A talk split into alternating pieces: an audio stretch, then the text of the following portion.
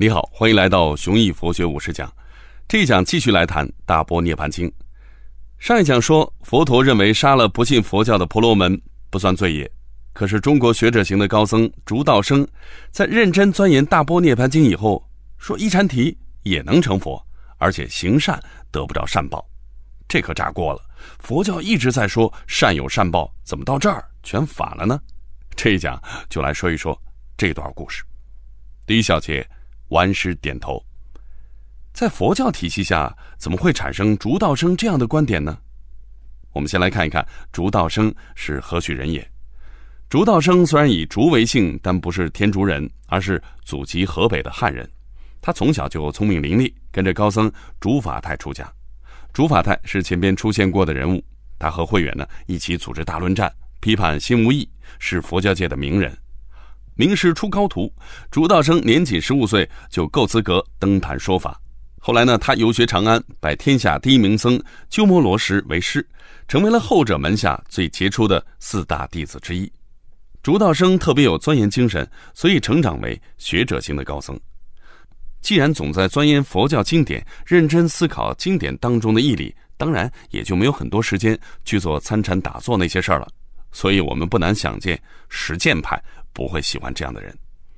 当时《大波涅盘经》刚刚推出，法显等人翻译的中译本，那时候书名译成《大波涅环经》，涅环是涅盘的另外一种音译。法显本并不是全译本，仅仅译出了全书开头的一小部分，但就这一小部分内容，对当时的中国佛教界已经造成了不小的冲击。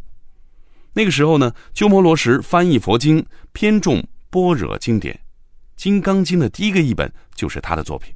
现在不用我做过多的解释，你就已经能看到《大波涅盘经》和《金刚经》的说法有多么不同。虽然他们有这样的不同，但后来《大波涅盘经》里的佛性论、顿悟成佛论和《金刚经》里的无相论一起变成了六祖坛经的理论基石。所以前两部经你如果不熟，将来理解六祖坛经就有困难。像《大波涅盘经》这样深刻影响历史的经典。虽然在今天已经很少有人知道了，但书里的一些观点已经变成了其他我们熟悉的经典的地基，成为我们日用而不知的常识。话说回来，从佛学分类体系来看，《大波涅盘经》可以归入涅盘系，《金刚经》明显属于般若系。讲般若系经典的高僧叫做般若师，讲涅盘系经典的高僧叫做涅盘师。竺道生虽然是鸠摩罗什的高徒。但后来以讲涅盘经典成名，但他不仅仅是涅盘师，而是涅盘圣。涅盘圣的称号来之不易。《大波涅盘经》的法显译本对一禅体很不友好，但竺道生偏偏从字里行间里面发现了疑点，认为经文里边更有基础性的纲领应该是一切众生皆有佛性。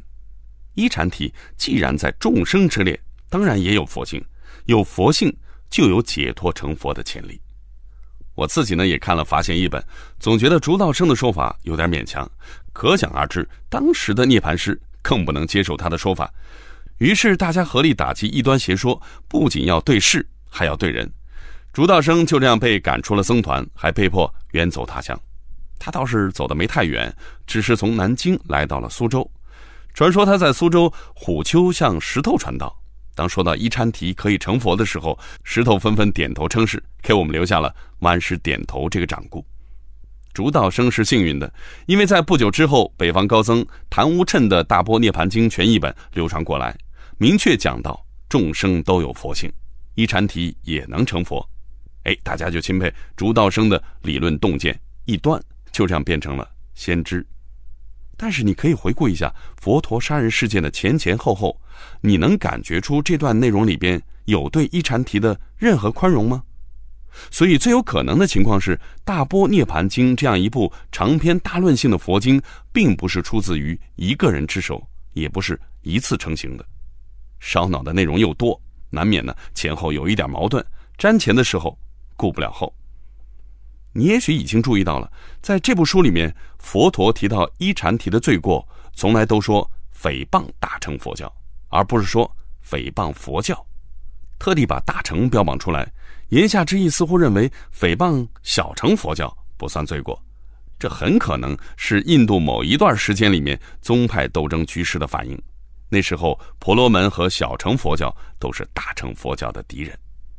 佛教分为大乘、小乘两大系统，两大系统各自又分化出了若干宗派，这是我们今天的常识。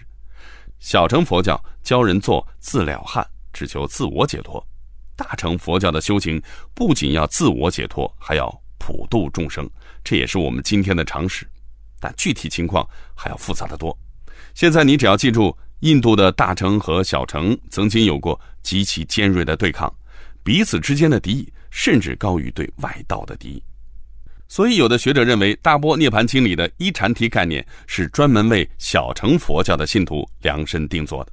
但后来环境变了，不但世俗政权开始支持大乘佛教，小乘的信徒也纷纷倒戈投诚，所以大乘这边哎才松了口，在晚出的经文里面表示出了怀柔态度，给了一禅提成佛的机会。好了，我们看第二小节，庐山慧远。现在不但蚂蚁有机会成佛，一禅体也有机会成佛了。你当然可以追问一步：植物能成佛吗？细菌和病毒能成佛吗？石头能成佛吗？如果你在今天去向高僧请教这种问题，也许会被当成了存心捣乱了。但是在古代世界里面，自从《大波涅盘经》提出了佛性概念之后，这类问题真的成为了高僧们认真攻关的理论难题。在古代中国，人们相信一件东西年头久了就会成精，所以世界上不但有狐狸精、树精，还有毛笔精、砚台精。古人对生命体和非生命体的界分和今天是很不一样的，而这种观念到了佛学那里，就会直接反映在佛性问题上。所以禅宗有一句名言：“青青翠竹尽是法身，郁郁黄花无非般若。”从佛性论上理解。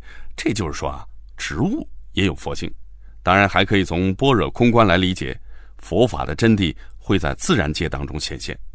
再有苏轼的名句：“溪声便是广长舌，山色岂非清净身。”广长舌和清净身是佛陀三十二相当中的两项，高山流水也好，石头瓦块也好，难道就不能有佛性吗？我们再来看。竺道生提出的另一个颠覆性观点：善不受报。我先要跟你说一下，这是一个极其复杂的问题，你要有点心理准备。竺道生对善不受报写出的专论，现在已经失传了。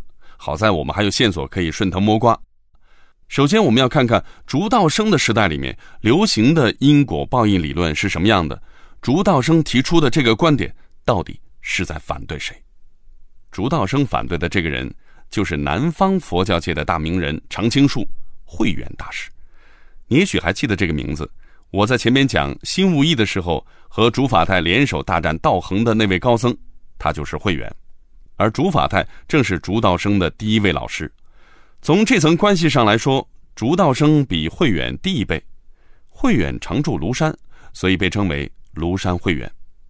传说陶渊明和道士陆修静来庐山拜访过慧远，这三个人聊得很投机，以至于慧远送客的时候不知不觉送过了虎溪桥，破了他自己的规矩。画家呢很喜欢这个题材，画了不少版本的虎溪三笑图，表示儒家、佛家、道家和睦相处。当然，这个故事只是美好的传说，并不可信。今天你也许不知道慧远这个人，但你一定知道三世因果、灵魂转世。西天净土这些说法，没错，这都是慧远对中国佛学的理论贡献。当时北方有鸠摩罗什讲空，南方有慧远讲有，和政治版图一样，南北对抗。好了，最后我们来复习一下，这讲谈到一禅题能否成佛的辩论经过和社会背景。随着《大波涅盘经》全译本进入中国，竺道生从异端变成先知。如果你记不住复杂的理论斗争，至少应该记住的是，在东晋和南北朝期间，空和有孰是孰非，成为佛教界的一大争议问题。好了，又到了我们的思考题时间。东晋的大军阀桓玄问过慧远一个问题：人的身体是四大的动态聚合，不灭的灵魂暂住在身体里边。如果杀人，灵魂是杀不死的，而杀掉肉身，无非是让四大换一种聚合方式。人既然杀不死，为什么佛教还认为杀生会下地狱受重罚呢？这个问题是你已经熟悉的。如果你是会员，你会怎么把话说圆呢？好了，下一讲我们来谈一谈中国人喜欢的业报理论。